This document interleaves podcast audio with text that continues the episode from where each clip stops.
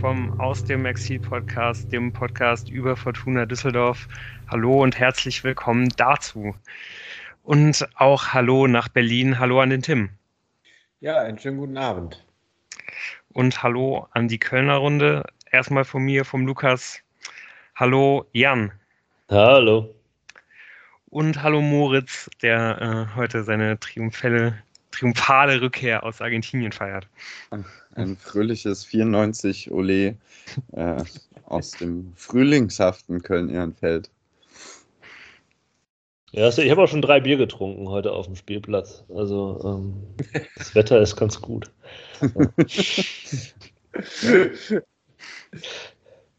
Ähm, ja, ne? und das ist Stimmung ja auch, auch. allgemein so dieses äh, gutes Wetter, drei Bier trinken, setzt ja schon auch so ein bisschen die, die Szenerie für ähm, das, was wir heute größtenteils besprechen wollen. Und das ist das Unentschieden des 1 zu 1 der Fortuna vom vergangenen Samstag gegen den HSV. Ähm, hast du denn das Spiel sehen können, Moritz? Nee, ich bin ähm, Samstag durch den Dschungel gestapft und äh, habe Ausschau nach Tapiren gehalten. Und erfolgreich? Ich habe immerhin Tukane gesehen. Uh, nicht schlecht. Oh. Ja, aber bin ich Tapire nicht. Ja. Aber Ja, deswegen, genau, äh, ich habe das Spiel gar nicht gesehen. Ja, ist auf jeden Fall auch als, äh, als Samstagnachmittag Beschäftigung ganz bestimmt nicht zu verachten. Aber ich glaube, auch wir anderen hatten alle einen extrem intensiv empfundenen und äh, ja auch spaßigen Samstag. Ähm, ja, denn wir waren, ja, Jan äh, schüttelt da schon so ein bisschen den Kopf. So jetzt einfach mal als Gesamterlebnis. Ja, jetzt ja. war es ja schon auch eine, eine richtig runde Sache. Wir wissen alle, wie das am Ende ausgegangen ist. Aber wir waren eben auch alle drei, äh, ja, ähm, zum ersten Mal teilweise äh, auf jeden Fall das erste Mal zusammen seit sehr langer Zeit mal wieder im Stadion. Jan, bei dir war es sogar das erste Mal seit 2019, richtig? Nein, seit 2020, also seit März 2020. Also, Richtiger Fußball meine ich jetzt. also bei der Fortuna. Ja, tatsächlich. Das letzte Spiel war das Ox? Nee, doch, das Unionsspiel. Ja, es Wow. ist echt extrem lange Wow. her. Ja. Im Dezember Mhm. 2019. Mhm. Ja. ja mal Und auch sonst eben das erste Mal seit zwei Jahren. Äh, was, was hat das so, was hat das so mit dir gemacht? Wie, wie hast du es empfunden? Ähm, hm. Jetzt muss man natürlich die richtigen passenden Worte finden. Es war schon. Ich glaube, ich habe zwischendurch mal gesagt, ich finde es unverhältnismäßig viel geiler, als es wahrscheinlich ist. Ähm, ja, es ist einfach verrückt, wie viel besser Live-Fußball ist. Und naja, ich sag mal, es gab viele erste Male an dem Samstag und äh, viele Leute waren seit langem wieder im Stadion oder zumindest als Gruppe aufgetreten. Waren über 30.000 Menschen im Stadion. War eigentlich ein hervorragender Zeitpunkt, um einzusteigen. Also für mich perfektes Wetter, mit dem Fahrrad hingefahren, sehr angenehm, nette Leute getroffen. Ähm, auch Christian, den äh, HSV-Fan, den man hier auch kennt, weil er uns alle möglichen Tipps, Ratschläge und Expertisen zum Hamburger Sportverein gibt oder zu Daniel Thun. Der saß ja neben mir und ein paar Plätze weiter. Tim, das war sehr schön. Ja, war auf jeden Fall auch wirklich schön, äh, fand ich auch, euch, euch gesehen zu haben, auch wenn wir uns ja insgesamt nur eher kurz gesehen haben, weil ähm, ja, es gibt ja auch die guten Nachrichten auf jeden Fall zum Ende der Pandemie, die äh, Personen, die ähm, ja, die Raketenwissenschaftler, die die Strategie der Rheinbahn zur äh, Beförderung der Personen in Stadion planen, ähm, die sind auf jeden Fall noch genau dieselben wie, äh, wie vor zwei beziehungsweise wie vor drei Jahren. Deswegen war ich leider erst extrem spät am Stadion, auch wenn ich äh, eigentlich relativ früh losgefahren war. Die beraten seit zwei Jahren die Bundesregierung in Pandemie-Management.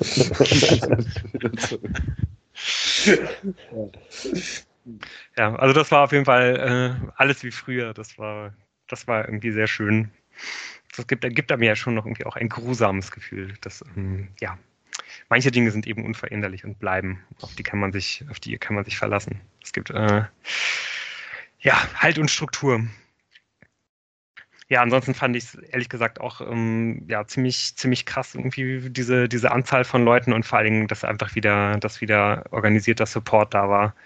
Ähm, ich war jetzt ja schon, glaube ich, drei, vier Mal wieder im Stadion diese Saison. Also ja, ich glaube sogar allein schon, ja, war auch schon jetzt in diesem Jahr schon wieder zweimal, zwei, 22 äh, und das war schon mal äh, jetzt noch mal eine ganze Ecke drüber äh, zu dem, was, äh, was ich da sonst erlebt habe. Das hat sich wirklich wieder richtig nach, äh, ja, nach dem angefühlt, was wir, was wir alle so stark vermisst haben. Und dass dann ja irgendwie auch auf beiden Seiten extrem viel gezündelt wurde, bei der Fortuna eher vorm Spiel, beim, beim HSV eher in der Halbzeit.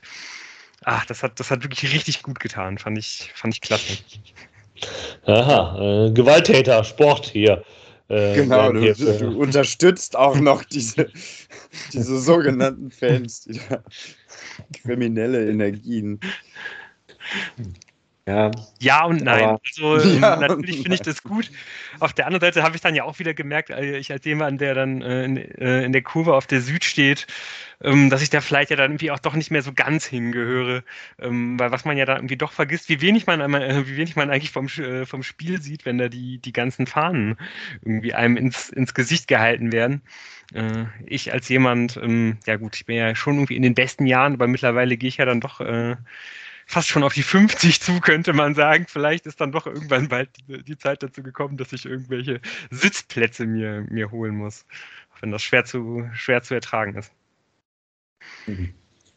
Ja, aber tatsächlich äh, war das ja eigentlich nur so gedacht, dass wir strategisch, äh, zumindest wo wir niemanden vom Fernseher sitzen hatten, äh, mehrere Perspektiven auf den grünen Rasen hatten, um das Spiel äh, für euch äh, eingehend zerpflücken zu können.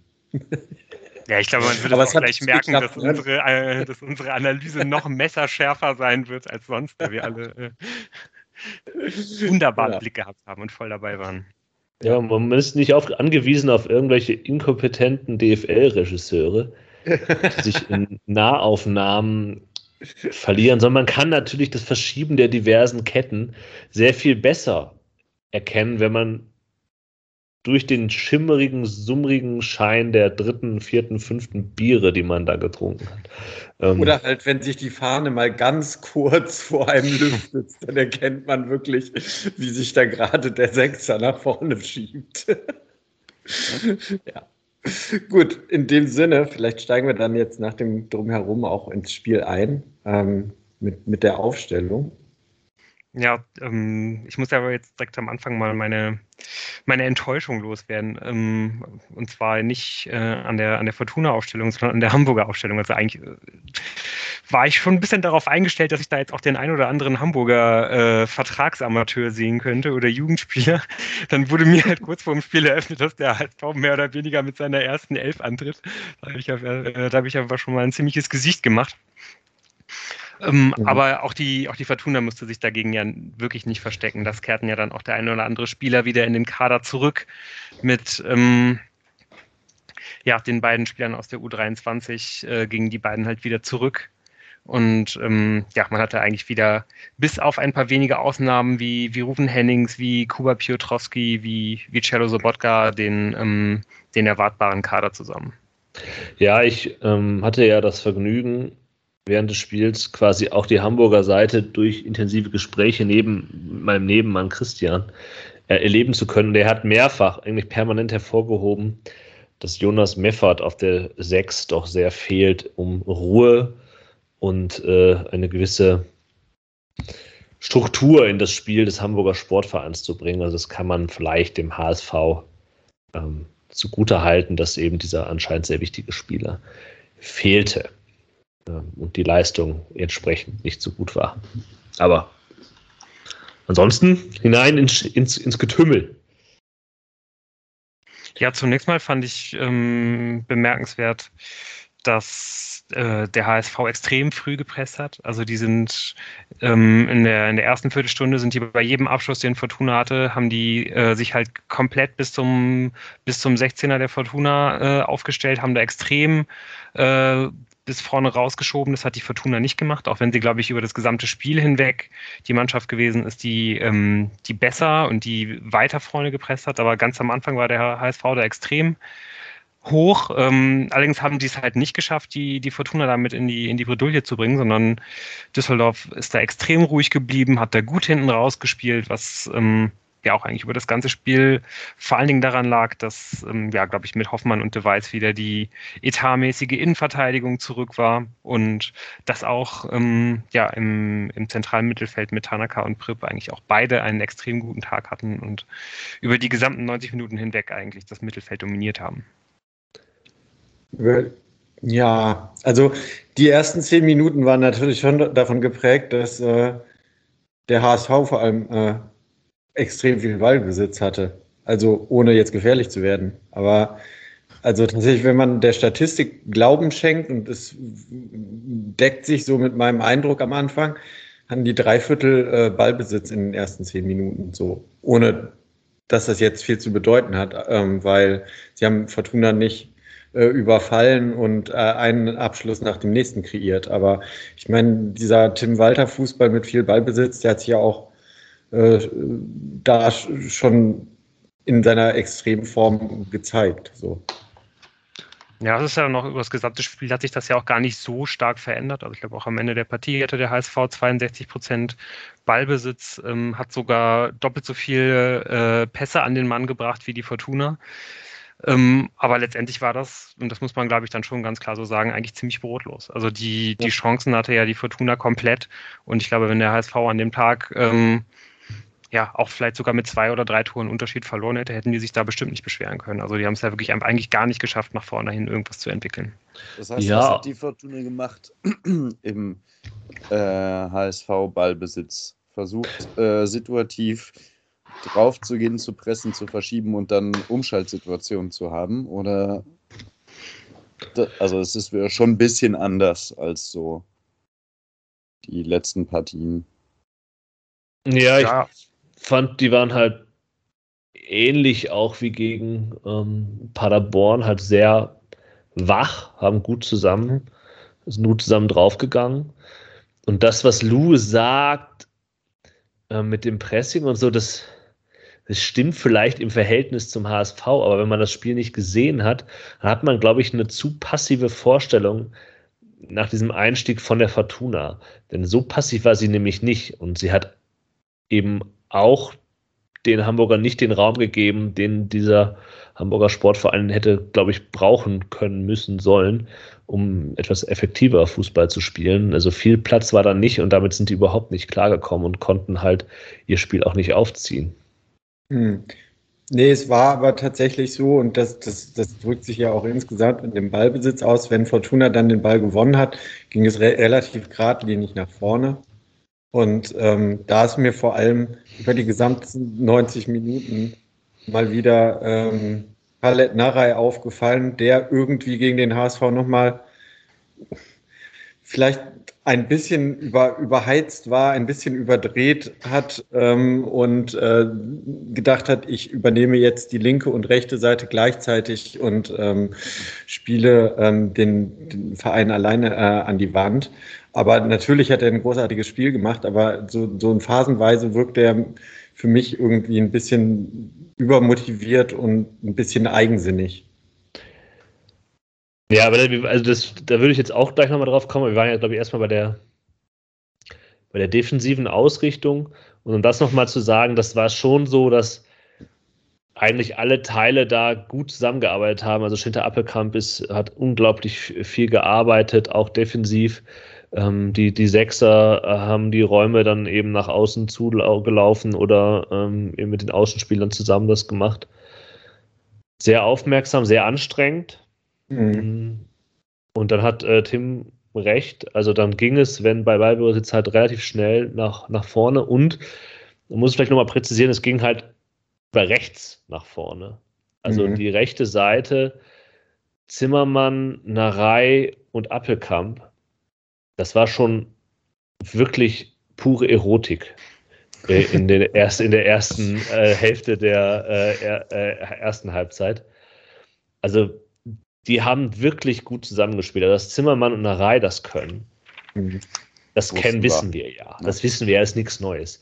Aber es war so ein Spiel und vielleicht ist das eben auch der Vorteil, wenn man selber im Stadion ist und nicht irgendwie auf die scheiß DFL-Regisseure angewiesen ist, die nur die Hälfte des Spiels zeigen.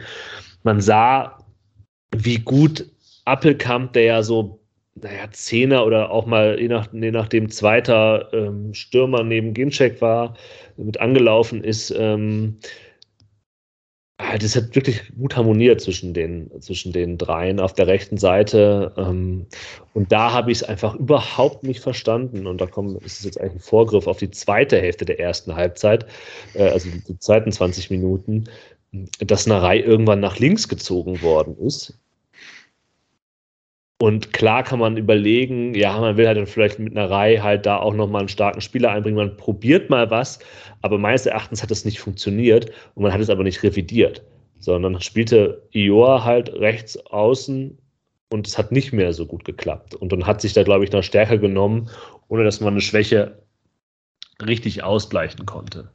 Ähm, Aber hast du den Eindruck, er ist dahin beordert worden, weil du gesagt hast, er ist dahin gezogen worden, so als würdest du jetzt Tune vorm Schachbrett imaginieren, der ähm, das anordnet? Ich hatte eher den Eindruck, dass äh, denen einfach äh, komplett die Freiheit gelassen wurde und das dann halt nicht korrigiert wurde von außen. Das nee, das kann ich mir nicht vorstellen. Ich glaube, solche Entscheidungen, da ist der Trainer involviert. Das macht das nicht wird, ein Spieler ja. einfach so. Ja, das sagt also ich ja auch in der PK noch, dass, ja. dass das schon so geplant war. Dass man genau, sowas denke ich nämlich auch, dass was halt vorher gesagt wird, dass das so ein Plan ist, weiß ich nicht, ab der 25. Mhm. wenn du da irgendwie immer häufiger zwei Mann gegen dich hast, oder dann, dann, dann wechselt ihr mal nach weiß ich nicht, nach einer Ecke oder keine Ahnung. Also dass da, oder dass es da einfach nur ein kurzes Kommando gibt. Aber man, man legt sich ja, glaube ich, sowieso irgendwie sehr, sehr häufig einfach verschiedene Szenarien für so eine Partie irgendwie zurecht, die man dann halt irgendwie letztendlich nur noch auslöst irgendwie. Und ähm, ich glaube, da, da macht man sich wahrscheinlich auch immer als Fan irgendwie gar nicht so richtig einen Begriff von, ähm, wie viel da für, für welche Situationen und für welche Szenarien irgendwie vorausgedacht wird. Vermute ich mal. Und ich kann ja auch da verstehen, dass man das mal macht. Aber ich habe damit gerechnet, dass man das, das wieder zurücknimmt. Äh, das hat man nochmal umstellt, weil es für mich nicht so den Erfolg hatte. Gut, insgesamt verflachte das Spiel ab diesem Zeitpunkt auch. Das, das muss jetzt nicht an der Reihe und dieser Umstellung gelegen haben, aber einfach diese Chemie auf der rechten Seite zwischen Zimmermann und Narei und dann eben auch Appelkamp, das fand ich einfach wirklich gut. Und äh, da hat man sich irgendwie ohne Not einer Stärke beraubt, finde ich. Da hätte ich jetzt aber, da wüsste ich gerne, was, was, was Tune dazu sagt. Ähm, vielleicht sieht er das anders, mag, mag sein. Aber das ist so ein bisschen so ein Eindruck, den ich da hatte. Ich fand es auch extrem spannend, äh, wo du jetzt gerade Schinter Appelkamp nochmal ansprichst, den jetzt nochmal genau zu beobachten. Und das habe ich auch so ein bisschen versucht, weil wir ja auch in den letzten Wochen da irgendwie dessen äh, Formtief oder vermeintliches Formtief immer so ein bisschen angerissen haben. Ähm, fand es sehr interessant zu sehen, äh, dass er eigentlich gegen den Ball extrem gut war, so und dass, ja. dass er eigentlich, ähm, ja, dass dann eigentlich auch, als er dann rausgenommen wurde, dass da halt auch eigentlich sofort was verloren gegangen ist für die letzten Minuten. Mhm. Ähm, und ich fand extrem offensichtlich zu sehen, dass ja, dass eben so diese diese Zehnerposition, glaube ich, ähm, ja halt nicht so nicht so zu 100 Prozent halt irgendwie zu ihm passt. Und das haben wir jetzt ja, glaube ich, auch schon sehr sehr häufig gesehen, dass er auf dieser Position, wenn wenn er hinter gerade wenn er sogar hinter einer einzelnen Spitze der einzige Zehner ist, dass er da nicht so richtig ähm, nicht so richtig zu seinem Spiel findet und dass er eigentlich immer, wenn er halt im Zehnerraum war, ähm, da irgendwie so ein bisschen untergegangen ist, dass er, dass er da in einem Deckungsschatten war, dass er da nicht so richtig anspielbereit war, wenn, wenn sich da mal was entwickelt hat. Aber sobald er in die Halbräume ausgewichen ist, ähm, ja, konnte er dann doch immer wieder seine Stärken ausspielen, dann irgendwie auch weniger durch Einzelaktionen, sondern einmal einfach dadurch, dass er halt, dass er so unglaublich gut darin ist, halt Verbindungen untereinander zu schaffen. Dreieck, Dreieck, Dreieck und so weiter, dass der Ball halt am Laufen gehalten wird, dass ich, ähm, ja, dass er dann einfach halt die beiden Spieler auf dem Außen halt irgendwie unterstützt und dann irgendwie noch den, den, ähm, den Stürmer vorne einbindet. Also ja, ja, also ich denke auch, es ist natürlich jetzt doof, dass jetzt, dass jetzt wieder, äh, dass wieder Länderspielpause ist, aber trotzdem glaube ich, wenn, wenn er einfach so weiterarbeitet, so, irgendwann wird er halt auch wieder aus diesem, ähm, ja, aus diesem vermeintlichen Formtief halt rauskommen. Ja, das, also ich würde auch sagen, dass das, also er hat ein, ein, für mich hat er ein wirklich sehr gutes Spiel gemacht. Und ich würde jetzt auch einschränkend sagen, das mag sein, was du sagst, aber in diesem Spiel der Fortuna, das wir sehen, gibt es diesen zentralen Mittelfeldspieler ja gar nicht, diesen Zehner. Sondern mhm. dieser Raum, dieser Ort, wo dann halt der ja. Zehner theoretisch den Ball bekommt, die, da bekommt kein Düsseldorf-Spieler jemals den Ball. Außer halt Daniel Ginczek, der den aber sofort wieder dann zurück in diese Halbräume oder in die, auf die Außen zu legen hat. Ähm, durch die Mitte geht ja nichts. So, mhm. deswegen ist das auch gar nicht also schlimm und da fand ich ihn halt eben, wie, wie du es sagst, auch super stark. Da wenn er halt auf Außen mit Reihe und ähm, mit Zimmermann gespielt hat. Und die, also allein, der macht halt auch so Dinge, die, ja, die die beiden anderen eben nicht machen. Also dieser Pass, den, äh, den er dann einfach quer auf Ginchek spielt. Ginchek spielt ihn raus auf Reihe und kommt dann in diesen Zweikampf, der dann zu dem Freistoß führt, den Edgar Pripp ins lange Eck setzt. Ähm, das ist so ein Pass, der eben weggeht von dieser, dieser Schienenabhängigkeit, äh, die sonst immer mit den, mit den Narei lang schicken ähm, oder auch auf der anderen Seite passiert, sondern einfach mal auch die Mitte mitnehmen, die, die, die Möglichkeit, die ein Daniel Ginczek einem bietet oder eventuell auch ein, ein Rufen Hennings. Und das kann äh, Appelkamp auch mit einer größeren Sicherheit machen, als zum Beispiel auch ein Edgar Pripp, der ein gutes Spiel gemacht hat, aber doch den ein oder anderen Ball in die Mitte gespielt hat, der hätte nicht sein müssen oder eben auch unsicherer war ähm, als, als das bei Schinter Appelkamp der Fall war. Auch wenn er, ich will das jetzt gar nicht, wie gesagt, Edgar Pripp hat ein gutes Spiel gemacht, äh, ein sehr gutes Spiel sogar. Ähm, ähm, aber da sehe ich Appelkamp halt doch, doch stärker. Ja, ich finde es ich auch, ähm, das ist immer, immer, das schwebt so in, über unseren Podcasts immer drüber, äh, dass man nach einem wirklich, wirklich sehr ordentlichen Spiel äh, Appelkamp noch bescheinigt, ja, ist er, ist auf dem Weg zur Topform. Vielleicht muss man halt auch einfach mal mit so einem Spiel zufrieden sein. Also ich Absolut. muss ganz sagen, ähm, äh, diese absoluten hochklassigen Spiele, wo er einfach der entscheidende Mann auf dem äh, Spielfeld war, die erwarte ich jetzt auch einfach äh, von Schinter Appelkamp nicht, sondern so ein Spiel wie am Samstag und da bin ich vollkommen zufrieden und das war doch super. Ja, denke ich auch. Ähm, ja, ich weiß nicht, ob ihr noch großartig was zur, äh, zur ersten Hälfte sonst habt, außer dass wir vielleicht nochmal über zwei Szenen besonders reden müssen, über die, über die Alu-Treffer. Ja. Ähm, da gab es zum, zum einen ja schon die, ähm, ja, diese Szene in der 15. Minute, wo halt, ähm, ja, dieser Freischuss, wie gesagt, schon sehr, sehr gut halt irgendwie erstmal herausgearbeitet wird. Dann kommt, ähm, ja, von der, von der linken Seite, so ein bisschen vom Straf, äh, von der rechten Seite, äh, vom, vom Strafraumeck kommt es halt zu diesem Freischuss, den dann Edgar Pripp ausführt und den Ball ja wirklich auch hervorragend trifft. Der wird dann, glaube ich, von äh, Heuer Fernandes irgendwie noch an den Pfosten gelenkt, springt dann quasi an der Torlinie entlang, äh, einmal durch den Fünfer. Und Jordi Device schafft es dann halt irgendwie, diesen Ball nicht ins Tor zu befördern, langt er halt irgendwie daneben.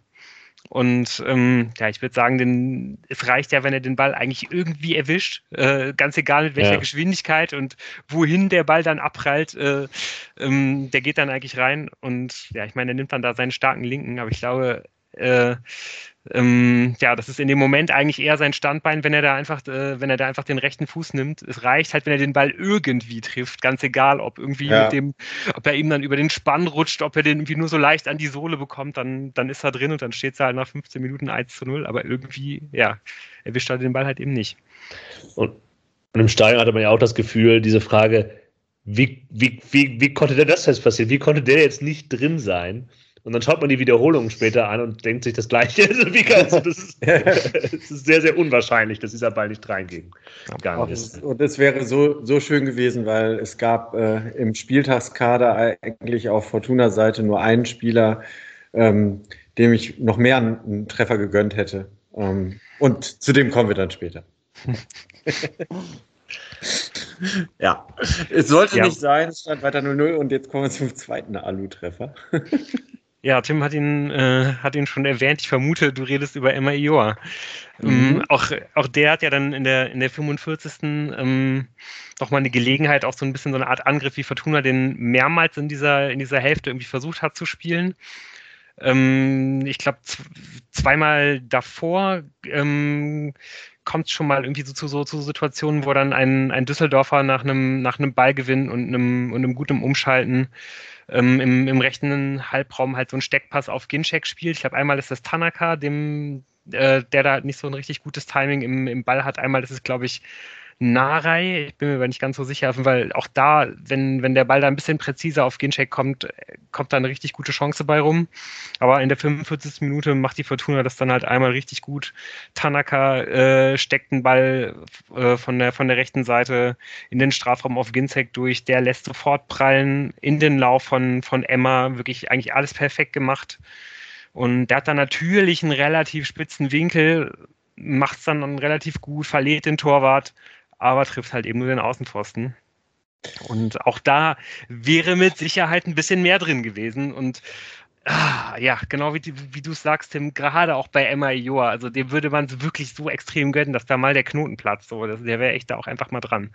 Gerade auch, aber, weil äh, der eben auch wirklich ein gutes Spiel gemacht hat, muss man sagen. Auch wenn er halt nicht so herausgeragt hat, aber auch er hat immer wieder diese, diese ähm, die, diese Rolle äh, auf, dem, auf dem Flügel, diesen Gegenpart irgendwie gut ausgefüllt zu, zu Nare und hat gute Bälle prallen lassen. Aber muss er dann nicht das lange Eck wählen? Nee, ich glaube, der macht es schon richtig. Ja. Aber er muss ihn dann einfach reinmachen. Besser machen. Ja, also ich, ich es, sah alles, es sah alles richtig aus, nur das Ende halt nicht ähm. Ja, das äh, bleibt ja äh, das Thema des ganzen Spiels. ja, vielleicht nicht nur des ganzen Spiels, vielleicht auch der gesamten Saison. Oh, oh schauen wir mal. Oh, das ist ähm, ja, es ist. Also man hatte nach dieser ersten Halbzeit halt den Eindruck, okay, die Fortuna ist klar die bessere Mannschaft, also wirklich klar die bessere Mannschaft hat die Chancen und beim HSV war einem nicht ganz klar, was die eigentlich für eine Spielidee hatten. Also ich wusste auch beim Ende nicht, was die eigentlich sich da vorgestellt haben, was sie für einen Plan hatten, was sie für eine Vorstellung hatten. Es hat einfach wirklich wenig geklappt. Auch weil der, äh, weil die, weil die Düsseldorfer das eben nicht zugelassen haben, was man sich da vielleicht gedacht hat, aber weder durch die Mitte noch über außen konnte da viel äh, gelingen, auch weil die Außenverteidiger Florian Hartherz ähm, und Matthias Zimmermann wirklich auch defensiv eine starke Leistung abgeliefert haben. Also Zimmermann, ich weiß gar nicht, wann du das gesagt hast, Lu, war das gegen, gegen einem Sandhausen-Spiel oder so, wo man den äh, Eindruck hatte, dass er wieder in einem Ingolstadt, glaube ich. Ingolstadt, dass er wieder halt, also der ist auf wirklich auf einem ganz, ganz hohen Niveau, wirklich hervorragend ähm, drauf und das hat man bei dem Spiel auch wieder gesehen. Aber auch Florian Hartherz hat echt ein äh, gutes Spiel gemacht. Äh, hat irgendwie wenig gesehen gegen ihn, was vielleicht auch zeigt, was für ein schlechtes Spiel der HSV gemacht hat. Ähm, aber der stand gut und hat da nicht relativ aufmerksam die Sachen da geklärt. Offensiv war er wenig, weniger aufmerksam, auf, auffällig in der ersten Halbzeit, aber ist halt so. Ja, auch an der ja, Stelle kann man vielleicht auch nochmal darauf hinweisen, dass diese Leistung vom HSV ja auch irgendwie eventuell mit einem gewissen Asterisken irgendwie zu bewerten ist, weil ja schon wahrscheinlich sehr viele Spieler eben ähm, ja die Woche davor in Quarantäne verbracht haben. Und bei ähm, Fortuna auch. Bei Fortuna ja. natürlich selbstverständlich auch. Ähm, fand ich auch dann ganz interessant, dass eigentlich äh, am Ende eher bei Fortuna die Kraft auszugehen schien als, äh, als beim HSV. Ich hätte es eigentlich eher ein bisschen anders erwartet. Es war dann eigentlich eher während des Spiels so, dass man einfach das Gefühl hatte, dass dem HSV so ein bisschen ganz generell irgendwie die Kraft fehlte. Ich meine, ich glaube, es musste ja auch der Linksverteidiger schon nach ja. 20 Minuten ja. ausgewechselt werden, was glaube ich auch nicht an der Verletzung lag, sondern glaube ich einfach, dass er gemerkt hat, dass es halt nicht geht. Ja, aber was heißt, denen fehlte die Kraft? Also ich meine, du, du hast halt, wenn du Ballbesitz hast, sieht es, glaube ich, auch weniger nach Krafteinsatz aus. Also das Spiel der Fortuna fand ich, sah schon irgendwie körperlich intensiver aus. Es wurde mehr gelaufen, ja. es musste mehr der Fuß reingehalten werden. Das hat man auch wirklich gemacht in der ersten Halbzeit. Ähm, für alle. Ja, Edgar Pripp, genauso wie Schinter Appelkamp und so weiter und so fort. Ähm, Emma Joa, was der Emma Joa. Ja. Das ist schon Wahnsinn. Also. Ja, ich, Daniel Thune hat es ja fast schon kritisch angemerkt, von wegen, dass nicht jeder Weg, den er geht, äh, immer der sinnvollste ist. Aber ja. ja er, man kann ihm nicht mangelnden Einsatz vorwerfen. Und das will man doch im Abstiegskampf, in dem die Fortuna sich immer noch befindet, man darf es äh, nicht vergessen, ähm, ja nicht auch äh, schlecht bewerten, ja, sondern es ist wirklich genau das, was man braucht. Aber deshalb würde ich halt sagen, es ist eigentlich logisch, dass, dass der Fortuna so ein bisschen auch die Luft ausgeht und vor allem Daniel Ginczek anscheinend, ähm, der hatte seine, in den Highlights hat er seine Akzente gehabt, aber ich fand ihn dafür, was ich von ihm ein bisschen erwarte und ich glaube auch, was er kann, ist er so ein bisschen blass geblieben. Auch gerade an Anfang der zweiten Halbzeit ist ihm nicht mehr so viel gelungen und dann war die Auswechslung auch, auch logisch. Ähm, nicht nur wegen der Leistung, sondern wahrscheinlich auch wegen der Leistungsfähigkeit insgesamt, die er nach der Erkrankung oder nach der Quarantäne hatte. Ich habe mal eine Frage, ähm, so für zwischendurch, jetzt, weil du gerade über Ginczek redest, der hat ja nur einmal aufs Tor geschossen in dem ganzen Spiel. Ähm, und so ganz generell, genau, wenn man sich diese ganzen Statistiken anguckt, ist Fortuna ja überall quasi von den Statistiken her unterlegen, außer in der äh, insgesamt Torschuss ähm, Statistik. Ähm, liegt es daran, dass man zum Beispiel äh, oder hat man Ginchek zum Beispiel einfach nicht gut genug eingebunden bekommen oder gibt es dann Probleme, weil es wieder nur einen Spieler gibt, der äh, als Stürmer nominell aufgestellt ist und die anderen dann drumherum spielen? Oder sind diese Statistiken einfach, ähm, weil äh, man liest überall, wie super dieses Spiel war und wie unglücklich diese äh, Punkteteilung. Und wenn man sich nur die Zahlen anguckt, ähm, genau, wundert man sich halt so ein bisschen. Und dann, klar, fehlt Rufen Hennings, aber ähm, warum zum Beispiel kommt ein Gincheck nicht häufiger zum Abschluss? Also äh, eine Erklärung aus der ersten Halbzeit zumindest ist, ähm, da, weil Khaled Narei den Abschluss immer wieder suchen wollte, weil er das Spiel äh, äh, äh, prägen wollte. Also er hat okay. auf jeden Fall eine Situation in der ersten Halbzeit hast du da wirft er auch äh, Daniel Ginczek ein bisschen verzweifelt die Arme nach oben. Keine Ahnung, was er daraus gemacht hätte. Ich meine, er war, hat kaum trainiert die letzte Woche. Und da setzt Narei dann zum Distanzschutz an, wo ich halt sage, die andere Variante wäre vielleicht auch erfolgsversprechend gewesen. Aber das sage ich jetzt als ein alter Distanzschutz-Fan. Mhm ähm, ich musste in der zweiten Halbzeit auch Tim darauf hinweisen, dass er jetzt gefälligst das mit den Distanz schützen lassen soll. Ähm, ja, das ist die eine Erklärung. Wenn man anfängt, aus 50 Metern draufzuhalten, dann äh, ist natürlich der Stürmer nicht so gut eingebunden. Und das mhm. andere ist, ähm, dass halt natürlich Daniel, was Daniel Ginczek ja auch gut macht, ist, dass er diese Position vorher gut einnimmt. Also den Ball nach außen legen, ähm, ja. Der Pass dann auf Ioa, das ist, glaube ich, genau das, was er auch machen soll. Idealerweise in einer Welt, wo es nicht Daniel Ginczek, sondern Robert Lewandowski ist, der, der Lewandowski ist, der das macht, der Lewandowski macht ja beides. Der spielt, ja. Bälle, lässt Bälle abtropfen und ist trotzdem dann der, der entscheidende Spieler im 16er, aber vielleicht ist er deswegen auch Robert Lewandowski und spielt bei einem äh, Verein mit sehr viel besseren Einzelspielern als die Fortuna. Ähm, ich glaube, das kann sich noch entwickeln und wie gesagt, du sagst es ja auch selber, mit einem zweiten Stürmer hat man da vielleicht noch eine weitere Option, was den Abschluss angeht, aber die Distanzschuss-Thematik, die Tim angeführt hat und eben die Rolle, die er insgesamt einnimmt mit der sehr starken ähm, Flügel, mit dem starken Flügelfokus, der dann halt auch nicht unbedingt ihn dann als Ziel hat, ähm, würde ich sagen. Genau, aber wer waren dann die Zielspieler ja, also ich glaube schon, dass, dass, das, dass das auch verteilt war. Also so, das, ich würde jetzt gar nicht sagen, dass, ähm, dass man da irgendwie versucht hat, immer einen bestimmten Spieler halt irgendwie in die, in die Aktion zu bringen. Also natürlich ähm, hat sich vieles auf Khaled Narei konzentriert, wenn man, wenn man ins Tempo gekommen ist, aber das waren dann eigentlich immer eher direkt lange Bälle, die halt weit auf ihn geschlagen wurden. Oder äh, teilweise ist er auch einfach auf, äh, auf und durch zwei oder drei Gegenspieler durchgelaufen auf Höhe der Mittellinie und dann dadurch irgendwie bis zum Strafraum äh, vorgestoßen. Aber ansonsten, glaube ich, hat sich das so ein bisschen verteilt, wie man halt dadurch in die, in die Abschlusssituation gebracht hat, indem man halt eben Ginchek an der, an der Strafraumgrenze mit dem Rücken zum Tor als, als Zuarbeiter benutzt hat.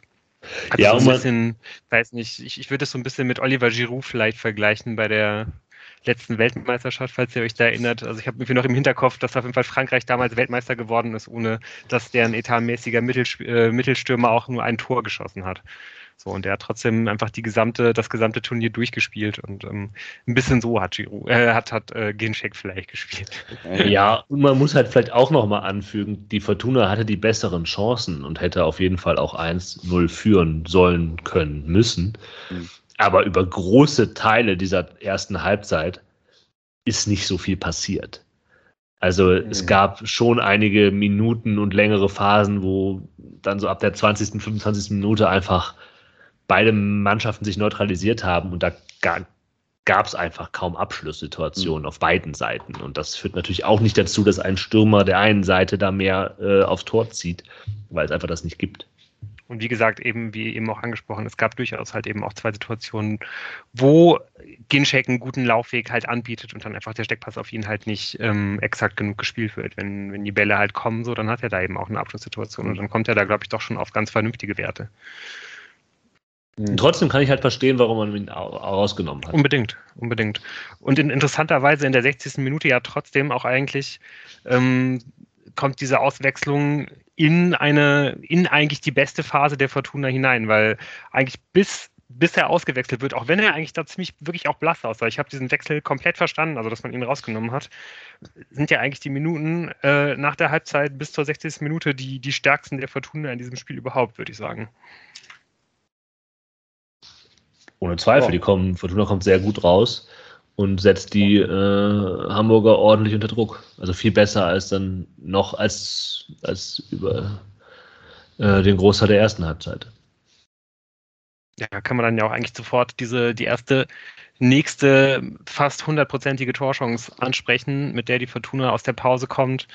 Ähm, es kommt eine Flanke von der linken Seite, die äh, dann eben auch mal wieder Ginczek ähm, ja. bisschen unmotiviert, wie es für mich aussah. Also es war, war glaube ich, auch eher Glück dabei, dass er äh, am, am ersten Fünfer-Eck da einfach mal so die Rübe reinhält und den Ball nach hinten verlängert.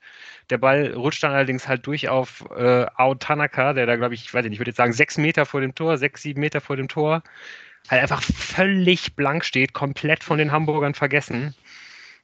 Und der hat dann halt irgendwie noch den Torwart und einen Gegenspieler vor sich und schafft es dann halt irgendwie dem, dem Hamburger Verteidiger genau an die Hacke zu schießen. Also das, da ist er echt mehr Glück als Verstand dabei, dass, dass dieser Ball halt irgendwie nicht den Weg ins Tor findet. Unfassbar schade und auch unfassbar bitter, weil so eine, so eine Chance musst du halt einfach auch mal machen. Ja. In der Tat, ja. Also ein Gedanke, den man häufiger hatte äh, in, in diesem Spiel. Ja.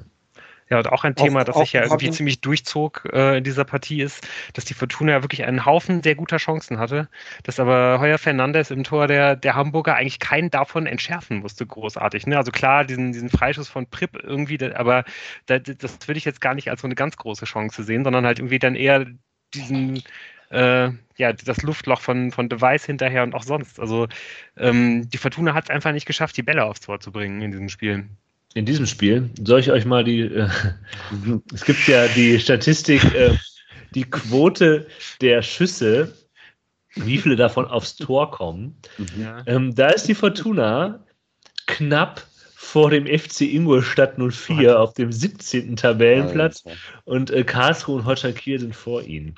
Allerdings ähm, mag man sich beruhigen als Gegner, also in zweifacher Hinsicht. Erstens, die Fortuna schießt immer da vorbei und äh, die Quote halt gegen sich, also wie viele Schüsse gegen die Fortuna kommen tatsächlich auch aufs Tor, da ist die Fortuna ganz oben dabei. Das heißt, wenn man äh, als Gegner aufs Tor schießt äh, gegen Fortuna Düsseldorf, ist es sehr wahrscheinlich, dass der, der Ball auch äh, ähm, gut aufs Tor kommt. Ja. Das sind dann schon wieder so gefühlte Wahrheiten, die dann einfach auch wahr sind. Ja, das ist einfach wahr. Das ist toll.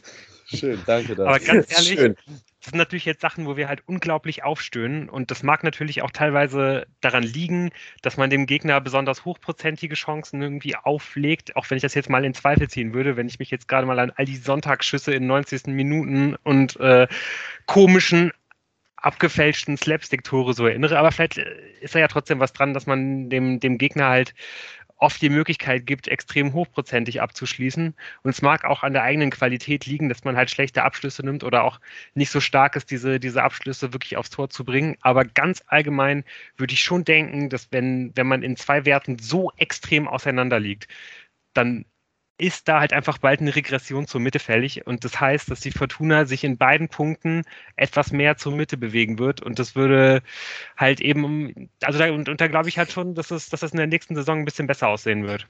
Ja klar, in der dritten Liga. Ja. Ja. Also äh, ich, ich, ich muss sagen, wenn wir mal wieder zu dem Spiel zurückkommen und jetzt nicht äh, irgendwie in Statistiken aus äh, insgesamt 27 Spielen wühlen. In dem Spiel muss ich auch ganz ehrlich sagen, dass vielleicht die Ruhe am Ball dann auch gefehlt hat und manchmal ein bisschen einfach zu überhastet auch abgeschlossen wurde. Ähm, möglicherweise hätte man dann früher das 1 zu 0 äh, äh, erzielt. So.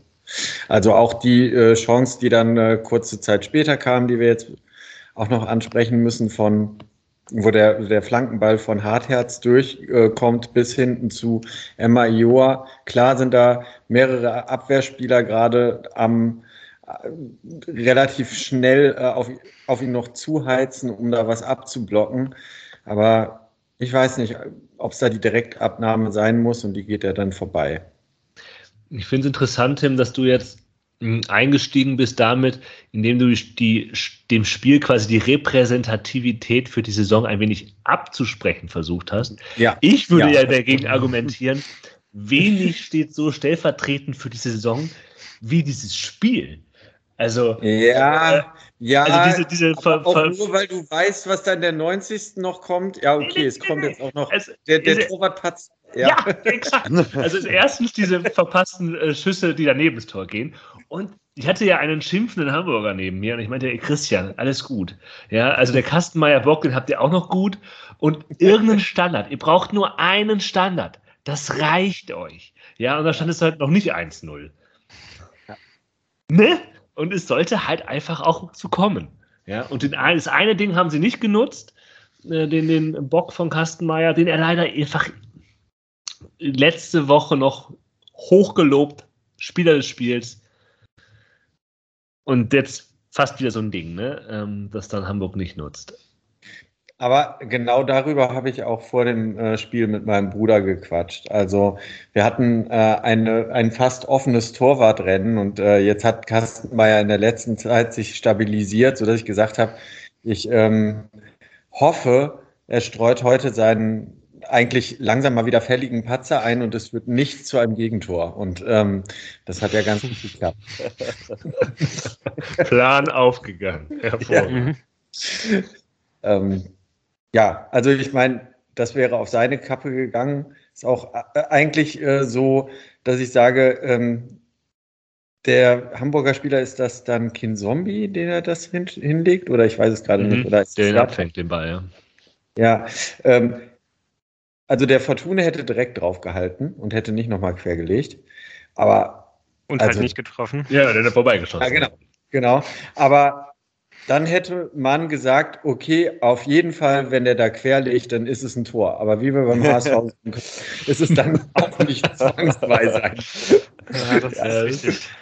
Ja. Aber da muss man auch sagen, also den kann man halt auch wirklich besser rüberlegen. Ne? Also ja, ja, das ist halt schon wirklich, äh, das ist schon Hanebüchen, dass man Ball da nicht an den Mann bekommt. Auch wenn ich mir nicht so sicher bin, ob das nicht abseits gewesen wäre, weil, glaube ich, Glatzel da ein bisschen vor Zombie steht und mhm. ich das auch dann irgendwie in der Wiederholung jetzt mindestens äh, in der Zusammenfassung nicht nochmal genau auflösen konnte, ob dann André Hoffmann, äh, von welcher Höhe André Hoffmann da äh, ins, äh, wieder in die Bildschirmmitte ein, eingelaufen bekommt. Und von, von meinem Platz auf der Südtribüne konnte ich das halt leider auch nicht so richtig gut erkennen.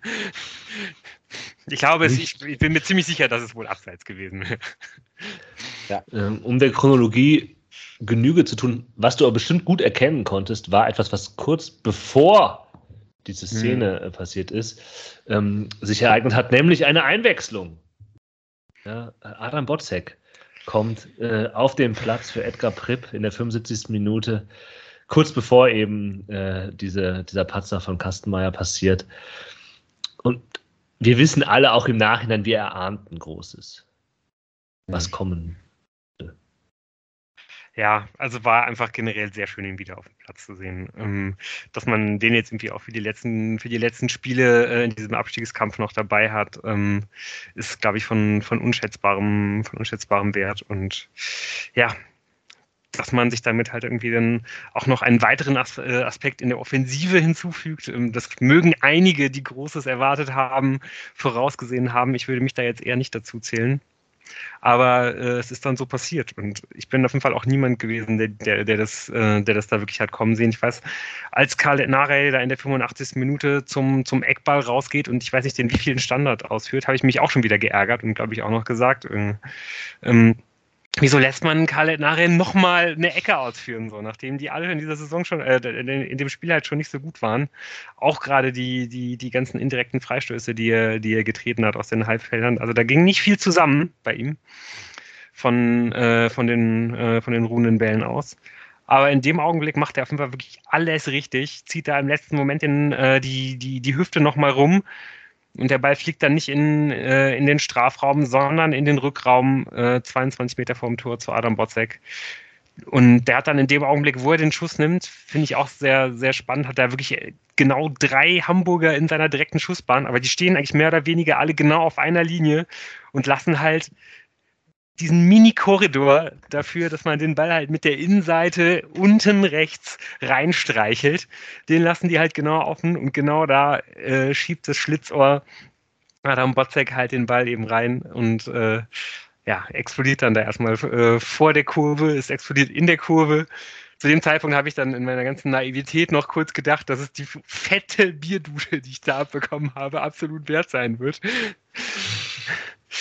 äh, ja, ähm, ja, man darf natürlich jetzt nicht so weit denken, das Spiel jetzt direkt äh, schon wieder zum Ende hinzudenken. Der Moment an sich war einfach ganz, ganz große Klasse. Es war ein perfekter Moment. Ja. Es war ein perfekter es Moment. es war einfach so, äh, es, es, es, hat dieses eine Wort hinzugefügt zu dem Tag, der so auch schon äh, ziemlich perfekt war. Ähm, Sonne, die schien uns in der zweiten Halbzeit so richtig ins Gesicht, muss ich sagen. Richtig toll. Sonne, Support, Fortuna, Botzek, 1-0. Schlusspfiff hätte ich mir jetzt noch gewünscht, mhm. aber ja. Ich hatte gerade so ein bisschen Trump-Vibes mit dem Man, Woman, Camera, TV. Wie? Äh. Moritz macht es jetzt hier nicht kaputt. Ja. Nee, es, aber es gab, kein, gab keinen Schlusspfiff. Es gab keinen Schlusspfiff, aber es gab halt, ja, also ich, ich konnte ja, ich glaube, ich habe einfach nur noch dämlich Adam Botzek, Adam Botzek, Adam Botzek gebrüllt. In der Suche nach weiteren Menschen, denen ich um den Hals fallen konnte und Dingen, an denen ich rütteln konnte, aber es war einfach es war einfach fantastisch, äh, dass man ausgerechnet zu so einem Moment wieder im Stadion ist mit äh, 30.000 anderen. Man hätte es ja. sich besser malen können. Aber auch das. Auch hier, ja. Ja. ja äh, man, aber auch das, das passt zu dieser Saison. Also, es ist insgesamt eine auf jeden Fall enttäuschende Saison. Es ist eine Saison, wo die Fortuna immer noch im Abstiegskampf hängt. Und auch in, trotzdem in dieser Saison schafft die Fortuna Momente, wie letzte Woche gegen Paderborn, die wirklich wunderschön und perfekt sind. Die in sich einfach die hervorragendste Harmonie, die Fortuna hervorbringen kann, in sich, in sich verkörpert. Und dann aber schafft es die Fortuna auch jedes Mal, jedes Mal das vor die Wand zu fahren. Es ist schon immer nach der 90. Minute. Ja, also dass die Fortuna es jetzt wirklich innerhalb von diesen beiden Spielen, wo man mal wieder das eigene Stadion äh, fast komplett voll hätte machen können und auch ziemlich voll gemacht hat und wo man auch mit äh, einem äh, großen Auswärtsmob nach Paderborn fahren konnte, dass man es jetzt innerhalb von sieben Tagen geschafft hat, so viel Fortuna-Mäßigkeit, wie es nur irgendwie geht, in diese 180 Minuten zu packen, um einfach zu sagen, hey, falls ihr vergessen habt, wie das mit uns irgendwie so läuft das. Das ist wirklich, äh, das ist wirklich bewundernswert, das ist wirklich bemerkenswert. Glückwunsch dazu.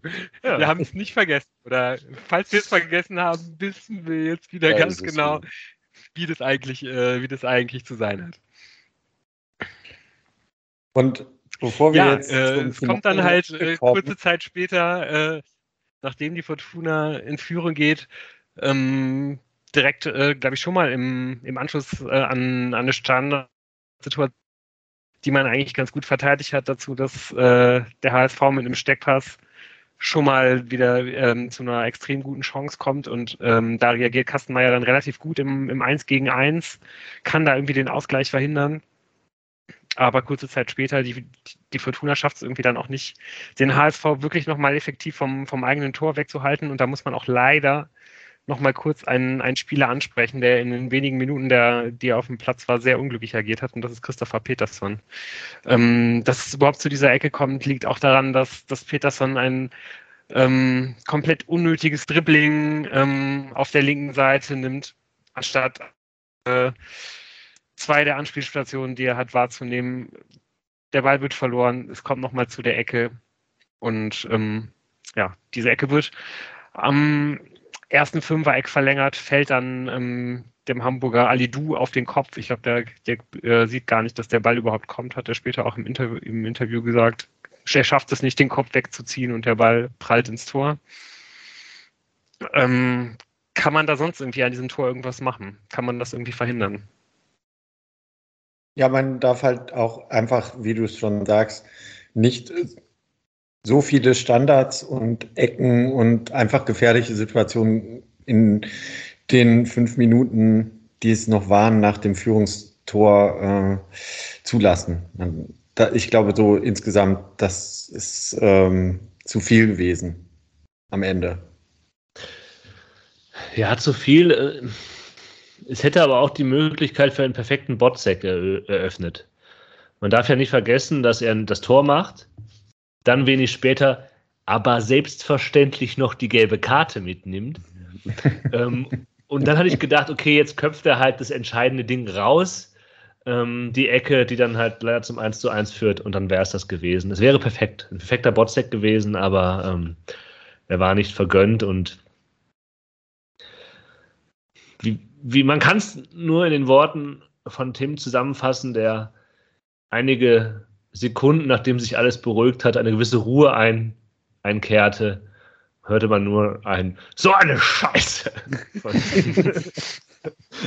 es, es, war einfach es genau ist, auf den Punkt. Es ist auch einfach undankbar. Ich äh, habe es in diesem Jahr äh, zweimal äh, ins Stadion gebracht und habe so den Fortuna Signature Move irgendwie zweimal mitgenommen. Also 1 zu 0 führen und in der Nachspielzeit äh, den Ausgleich kassieren.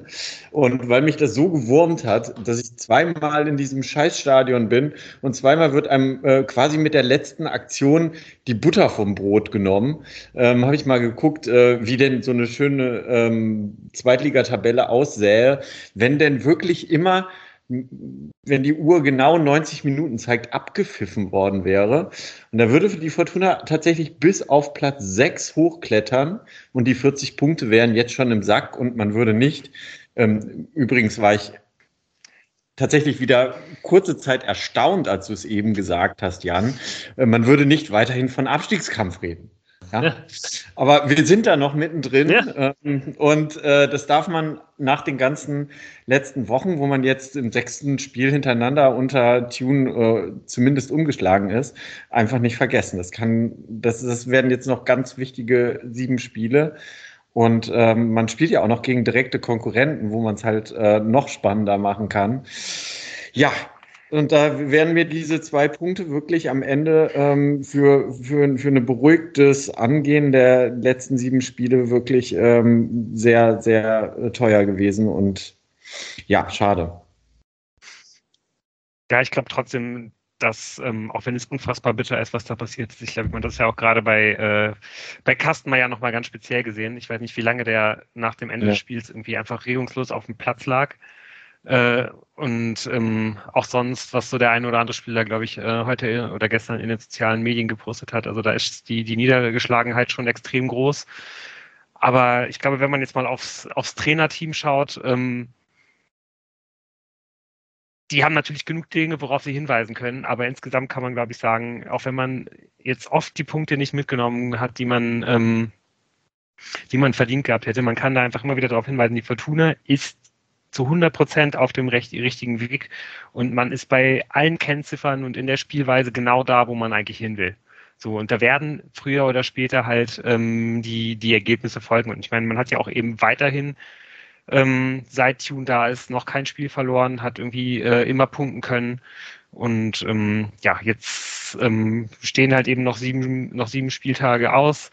Und es ist auch ganz interessant, dass die so ein bisschen zweigeteilt sind. Ähm, die, die nächsten vier Spiele sind, glaube ich, alle Spiele gegen ähm, ja, Mannschaften auf Augenhöhe, gegen Mannschaften, ähm, mit denen man teilweise noch im, im Abstiegskampf zusammensteckt und danach die letzten drei sind dann irgendwie alle gegen Mannschaften von oben.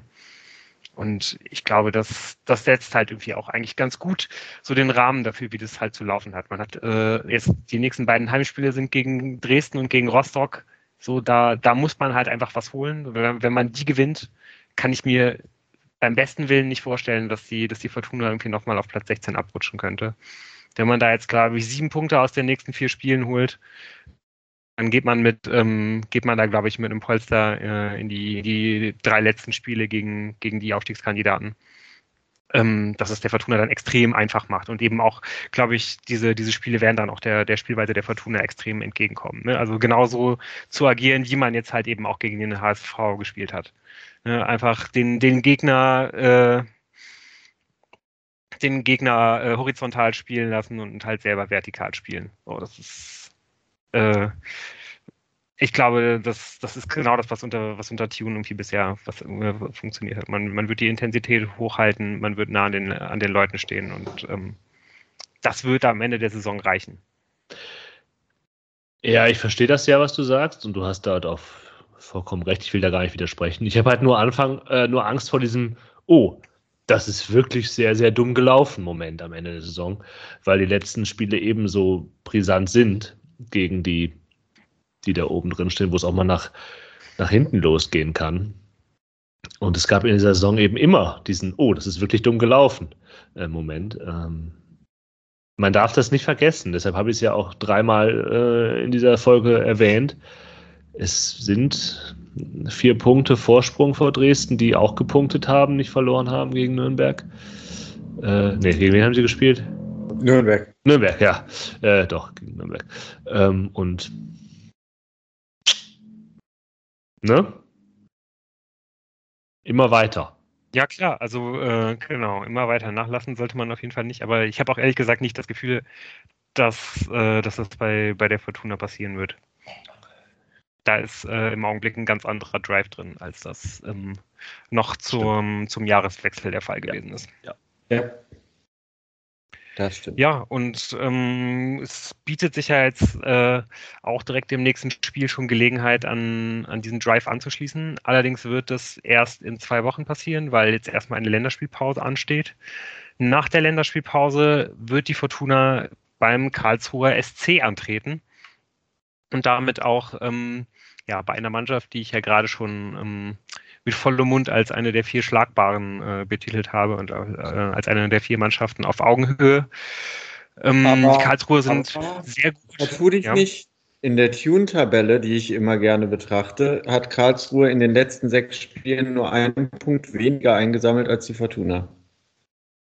Ja, die Karlsruher ähm, oh, haben sich, nachdem sie so ein bisschen durchgehangen sind, nachdem sie so ein bisschen durchgehangen haben, ähm, auch so um, um den Jahreswechsel sich gerade wieder ähm, ganz gut stabilisiert, sind eigentlich sehr gut in die Saison gekommen, sah kurz so aus, als ob sie um den Auf, sogar vielleicht ins, ins Aufstiegsrennen so ein bisschen eingreifen könnten als eine der Überraschungsmannschaften neben Darmstadt. Das hat sich dann aber nicht bewahrheitet.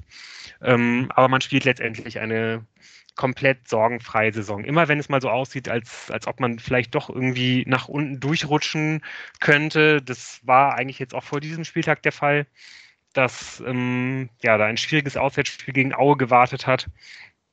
Und die letzten beiden Auftritte der Karlsruher vorher waren, glaube ich, nicht ganz so gut gewesen.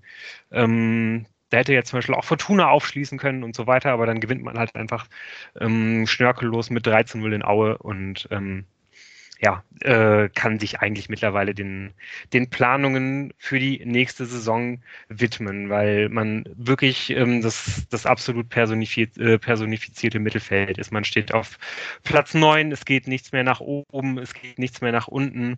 In der Heimtabelle ist man auf Platz zehn, in der, Aufwärts-, in der Auswärtstabelle ist man auf Platz zehn, in der Hinrundentabelle auf Platz zehn, in der Rückrundentabelle auf Platz elf. Also man, man merkt, äh, wo es für die Karlsruher hingeht. Ähm, man weiß genau, was man, was man da zu erwarten hat. Aber trotzdem finde ich eigentlich ganz bemerkenswert, dass, ähm, ja, man würde jetzt wahrscheinlich auch denken, das ist so ein komplettes Konterteam und genau wie äh, die letzten Jahre auch unter Christian Eichner setzt man viel ähm, auf überlegene Physis äh, vorne und hinten. Man setzt viel auf, ähm, auf Standards. Ähm, man ist extrem weit vorne dabei in den gewonnenen Kopfballduellen, in den, in den Zweikämpfen, die geführt werden. Aber trotzdem ähm, ist man auch extrem spielstark dafür, was man eigentlich für einen Kader zur Verfügung hat. Und ähm, ja, das ist vor allen Dingen mit dem Koreaner Choi äh, verbunden und mit Marvin Warnicek, der ähm, vielleicht die, ähm, die beste Saison im Trikot der Karlsruher spielt. Choi ist allerdings verletzt, der wird nicht spielen können gegen die Fortuna. Auf Warnezek wird man allerdings wirklich aufpassen müssen. Er ist auch aus dem Mittelfeld heraus extrem torgefährlich äh, auf der Acht. Und ähm, ja, wer, wer Karlsruhe ansonsten verankert, auch das sind, glaube ich, eigentlich immer dieselben Leute, die ich mir vorstellen kann. Das ist einmal Jerome Gondorf, der äh, schon sehr viel Bundesliga-Erfahrung hat äh, aus Freiburg, aus, aus Darmstadt ähm, und aus Bremen, glaube ich, noch. Ähm, man hat Daniel Gordon in der Innenverteidigung, der mittlerweile 37 Jahre alt ist und der jetzt nochmal verlängern soll. Und ähm, auch mit Markus Gersbeck hat man einen extrem zuverlässigen Torhüter. Der, da könnte es allerdings sein, ähm, dass der gegen die Fortuna nicht auflaufen wird. Das wurde schon vor dem letzten Spiel spekuliert, dass man ihn vielleicht mal draußen lässt, weil er ähm, Probleme am Handgelenk hat. Da hat man ihn jetzt spielen lassen. Hat jetzt, man hat jetzt eben dieses neuralgische Spiel gewonnen und ähm, ja, deswegen kann es gut sein, dass er jetzt mal eine Pause bekommt, damit sich sein Handgelenk erholen kann. Wen man noch äh, wen man noch unbedingt ansprechen muss, ist Philipp Hofmann, äh, vielleicht einer der besten Mittelstürmer der zweiten Liga. Auch der ist schon ein paar Jahre da, ist immer zuverlässig, äh, scoret immer im hohen zweistelligen Bereich und hat das auch diese Saison schon wieder getan. Der ist wirklich dieser absolute Prototyp äh, vom physischen 1,90 Schrank. Ein letztes Wort noch ähm, zu, zu einem, auf den wir immer gucken müssen, wenn wir uns die Karlsruhe anschauen. Und das ist natürlich Robin Bormuth.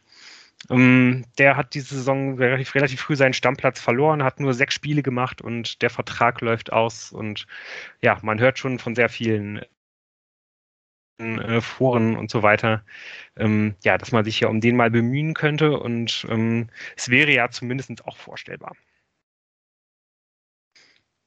Ja, ich weiß nicht, was ihr so ähm, erwartet, wenn man, wenn man äh, jetzt auf dieses Spiel geht. Es werden ja mit, äh, mit Kuba und mit Cello und wahrscheinlich ja auch mit Hennings ähm, ja, drei ganz wichtige Spieler zurückkommen. Äh, auch Nicolas Gavouri könnte äh, ja, Hardheads auf der linken Seite wieder verdrängen, aber auch Hardheads hat ja jetzt eigentlich die letzten beiden Spiele gezeigt, dass er ähm, ja, da zumindest bereit ist, einen, einen Kampf um diese Position zu liefern. Die Frage ist ja so ein bisschen, ob man ähm, ja, ob man jetzt halt das Mittelfeld wieder komplett neu, neu aufstellt. Geht man wieder auf ein, auf ein 4-4-2 zurück. Also eigentlich ist es ja schon das, was ich anbieten würde, oder? Einfach weil, ähm, ja, weil, glaube ich, ähm, Hennings, Ginchek vorne schon eine, eine extreme Macht ist und wahrscheinlich einfach auch gut ist, das gegen diese extrem physischen, großen und starken Karlsruher Innenverteidiger zu stellen.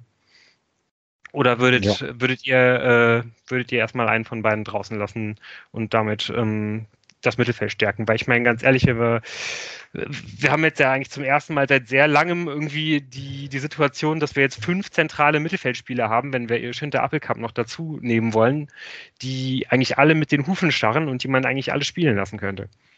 Ja, aber angesichts der Auslegung der Fortuna über Außen kann man das, glaube ich, verschmerzen. Also du hast recht, dass man tatsächlich irgendwie dass Tune es eben geschafft hat, die Spieler auf einem hohen Niveau zu stabilisieren oder auf dieses hohe oder auf ihr, auf ihr persönlich hohes Niveau zu heben, um das mal so zu sagen. Ähm, ganz ehrlich, Prip und Tanaka haben das wirklich herausragend gut gemacht äh, oder gut gemacht gegen, äh, gegen den Hamburger Sportverein und äh, zum Teil auch schon gegen Paderborn. Äh, Narei wird eh spielen, äh, Appelkamp möchte ich auch weitersehen und ich glaube nach wie vor eben, du sagst es, Lou, dass er auf Außen links auch, auch, auch äh, wirken kann, gerade wenn vielleicht der offensiv stärkere Gavouri ähm, ihm da auch noch ein bisschen Räume gibt, um reinzuziehen in die Halbräume und die Außenbahn zu bespielen.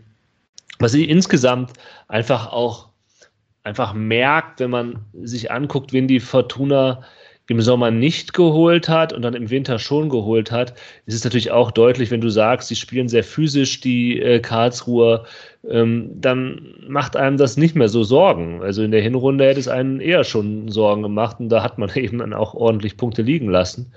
Aber jetzt hat man halt Device und Hoffmann, die werden, die werden den Hofmann von Karlsruhe äh, aufnehmen können.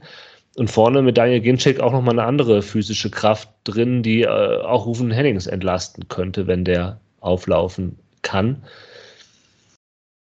Und gerade wenn halt für Karlsruhe vielleicht auch so ein bisschen der Peak auf Aue lag, dann hofft man natürlich schon, dass da ein bisschen was abfällt für die Fortuna.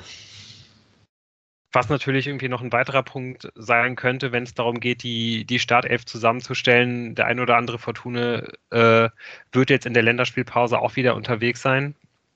Ähm, Autanaka, ähm, eventuell auch Shinta Appelkamp. Ich weiß es ehrlich gesagt gar nicht, ob der zu, zu U21 eingeladen wurde. Weiß es jemand von euch? Ja. ja. ja. Ähm, von daher könnte man dann ja vielleicht doch ähm, ja, gerade Tanaka erstmal auf der Bank Platz nehmen, weil da ja immer das letzte Spiel ähm, ja, in der ähm, asiatischen Qualifikation zur Weltmeisterschaft, glaube ich, sehr spät erst angepfiffen wird, Dienstag oder Mittwoch. Und ähm, ja, ähm, ich weiß gar nicht, wer ansonsten von der Fortuna noch unterwegs ist. Was ich nur gelesen habe, und das äh, freut mich sehr, äh, dass die beiden ähm, aus der U23, die gegen Paderborn in der Startelf standen, mit Takashi Uchino äh, und Tim Köter äh, jeweils für die japanische U21 und die deutsche U20 nominiert wurden. Ähm, Köter kann das wohl nicht wahrnehmen, weil er äh, leider an Corona erkrankt ist, aber trotzdem, glaube ich, ist das ein sehr schönes Zeichen für die beiden. Ja. Nee, also ich äh, gehe da eigentlich äh, schon von, von wenn, wenn, wenn jetzt, sag ich mal, alle fit sind und äh, ähm, nichts weiter Corona-technisch schon wieder in zwei Wochen passiert und alle gut mittrainieren können, gehe ich davon aus, dass wir eine Doppelspitze sehen werden. Und ähm, das finde ich auch richtig so. Und ein Sieg. So. Ich rieche das 1 zu 1 förmlich. Ich rieche das 1 zu 1. ja, wenn man dann die beiden Heimspiele gegen Dresden und Rostock gewinnt, äh, dann, dann sollte das reichen. Also ich. Äh, ja, aber darauf sollte. Ich will aber. Ich möchte ja eine, eine, eine Tim-Rest-Saison, wo man sich zurücklehnt, die Snacks äh, isst und wo man eben nicht irgendwie die Hoffnung auf zwei Spiele äh, setzt, die man dann halt gewinnen muss, sondern zu dem Zeitpunkt sollte es vielleicht schon nicht mehr so relevant sein. Ja, ich hatte mich ja eigentlich ja darauf eingestellt und das auch vollmundig vor ein paar Wochen äh, äh, gesagt, dass wir nächste Woche eine Sonderfolge einschieben können, weil einfach die Saison gelaufen ist und in die Kaderplanung für die äh, darauffolgende Saison einsteigen können. Aber ähm, liebe Hörer, ich glaube, diese Sonderfolge verschieben wir noch einmal ein bisschen. jo kann sich ja wirklich nur noch um, äh, um zwei oder drei Wochen handeln. Ja, ja genau. Was soll schief gehen? Ja. In dem Sinne äh, hoffen wir, dass ihr alle äh, die Länderspielpause wohlbehalten übersteht und es verschmerzt äh, nächste Woche keinen Fortuna-Tune-Fußball zu sehen. Hm ja, ein bisschen weniger Dramatik äh, kann man sich jetzt ja dann vielleicht schon mal ein Wochenende geben, mal ausspannen und ähm, ja, dann geht es wahrscheinlich in ähm, gewohnt fortunesker Art und Weise in zwei Wochen gegen den KSC wieder weiter und dann geht es auch ähm, ja, Anfang der Woche bei uns wieder weiter, also dann in zwei Wochen. Und ähm, ja, da freuen wir uns wie jedes Mal sehr, wenn ihr uns wieder zuhört, äh, wenn ihr wieder einschaltet. Und ähm, ja, wünschen euch bis dahin eine gute Zeit. Genau. Macht's, Macht's gut. gut. Ciao. Ciao. Tschüss.